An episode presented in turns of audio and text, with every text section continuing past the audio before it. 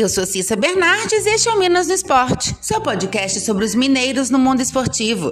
Seja futebol, vôlei, basquete até campeonato de peteca, eu tô aqui para contar o que acontece com as equipes mineiras no esporte. Hoje é terça-feira, 24 de agosto de 2021. No encerramento da 17ª rodada do Brasileirão ontem à noite, nada de vitórias para os times mineiros. O América perdeu para o Red Bull Bragantino no Independência por 2 a 0 e não conseguiu se livrar da zona de rebaixamento. Ítalo abriu o placar aos 40 minutos do primeiro tempo em chute rasteiro no canto direito de Matheus Cavicchioli. Na segunda etapa, aos 42 minutos, Gabriel Novaes ampliou, marcando de cabeça. Com a derrota, perdão, com a derrota, o Coelho manteve os 15 pontos e está na penúltima colocação da tabela. Já o Bragantino subiu para a quarta colocação com 31 pontos. O próximo compromisso do América no Brasileirão será no domingo, às 11 da manhã, novamente no Independência, contra o Ceará, que está na oitava colocação.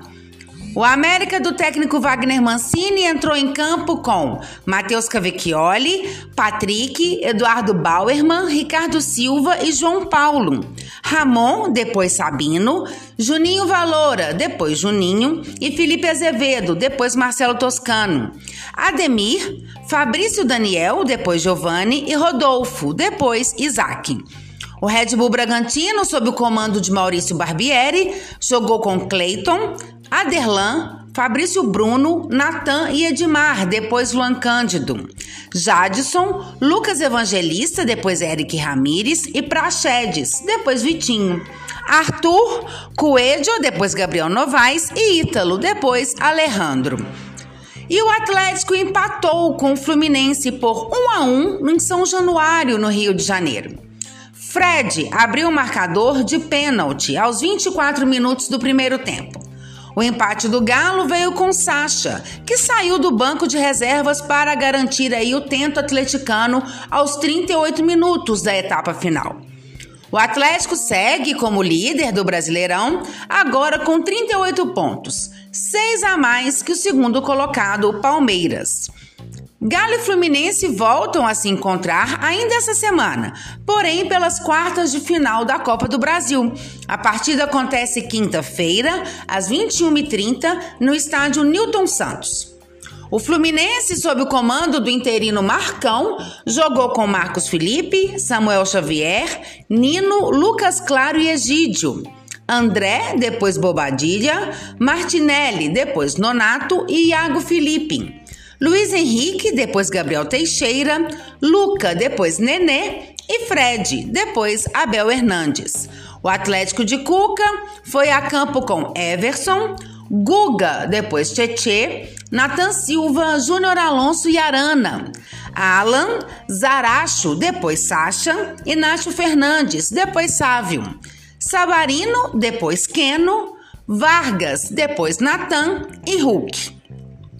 Por falar em Vargas, o atacante chileno foi convocado para defender a sua seleção na rodada tripla das eliminatórias sul-americanas para a Copa do Mundo de 2022. Assim, o jogador deve desfalcar o Galo em duas partidas do Campeonato Brasileiro. O Chile vai enfrentar o Brasil em Santiago no dia 2 de setembro. Depois, disputa duas partidas como visitante, no dia 5 contra o Equador, em Quito, e no dia 9 contra a Colômbia, em Barranquilha. A única partida em que Vargas será desfalque, com certeza, é no confronto contra o Grêmio, quando o Galo vai enfrentar o tricolor no Mineirão, dia 5 de setembro, pela 19 rodada do Brasileiro. Sua presença no duelo com o Bragantino, dia 29 de agosto, vai depender do cronograma da seleção do Chile. O atacante deve retornar ao clube na partida contra o Fortaleza no dia 12 de setembro. O Cruzeiro se reapresentou ontem após a vitória por 1 a 0 sobre o Confiança na última sexta-feira no Mineirão pela Série B. A principal novidade na Toca da Raposa 2 foi o retorno do Meia Marcinho, já recuperado da Covid-19. O próximo compromisso do Cruzeiro será domingo contra o CRB, às 16 horas, em Maceió. Paralimpíadas de Tóquio. Começou! Hoje de manhã teve a cerimônia de abertura dos Jogos Paralímpicos de Tóquio. Então, hoje nós vamos finalizar a nossa lista de atletas mineiros no Japão. Começando por uma atleta mineira da natação, Patrícia Pereira dos Santos, de Coronel Fabriciano. Patrícia foi baleada no pescoço durante um assalto a uma casa lotérica onde ela trabalhava como caixa e então ficou tetraplégica. Num centro de reabilitação, conheceu o basquete em cadeira de rodas. Porém, em 2009, foi convocada para um projeto que envolvia a natação. E aí foi o ponto de partida para ela ingressar na modalidade. Patrícia ganhou a medalha de prata nos 100 metros livres no Mundial de Natação do México em 2017 e também foi prata no revezamento 4 por 50 livre misto nos Jogos Paralímpicos do Rio 2016. Patrícia, ela nada na classe S4. Outro é o Belo Horizontino do tênis em cadeira de rodas, Rafael Medeiros Gomes. Aos dois anos, Rafael descobriu um cisto aracnoide na medula que afetou os movimentos das pernas. Aos 12, começou a praticar o basquete em cadeira de rodas e dois anos depois, por meio de um convite de um amigo, migrou para o tênis em cadeira de rodas. Rafael foi campeão no Peru Open 2021, campeão também no Barranquilha Open ITF 3 2015, campeão do ITF 3 Minas Open em 2010 e prata nos Jogos Pan-Americanos de Jovens na Colômbia em 2009.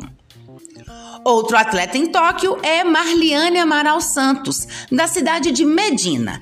Ela atua no tênis de mesa, na classe 3. Aos 15 anos, Marliane teve contato com água doce com vermes e teve esquistossomose, que se alojou na coluna, causando aí a tetraplegia. Ela conheceu o esporte em São Paulo por meio de uma gestora de esporte quando foi visitar o seu irmão. Foi convocada pela primeira vez em 2019 para o Parapan de Lima, no Peru. E para finalizar, de formiga, o ponteiro do vôlei sentado masculino Samuel Henrique Arantes. Samuel foi atropelado e sofreu uma amputação na perna direita, abaixo do joelho. Começou a jogar em 2008 e hoje ele já é bicampeão pan-americano, conquistando os títulos em Guadalajara 2011 e Lima 2019. Então vamos ficar de olho nas Paralimpíadas, que já começaram. Eu volto então quinta-feira para falar do jogo entre Atlético e Fluminense pela Copa do Brasil.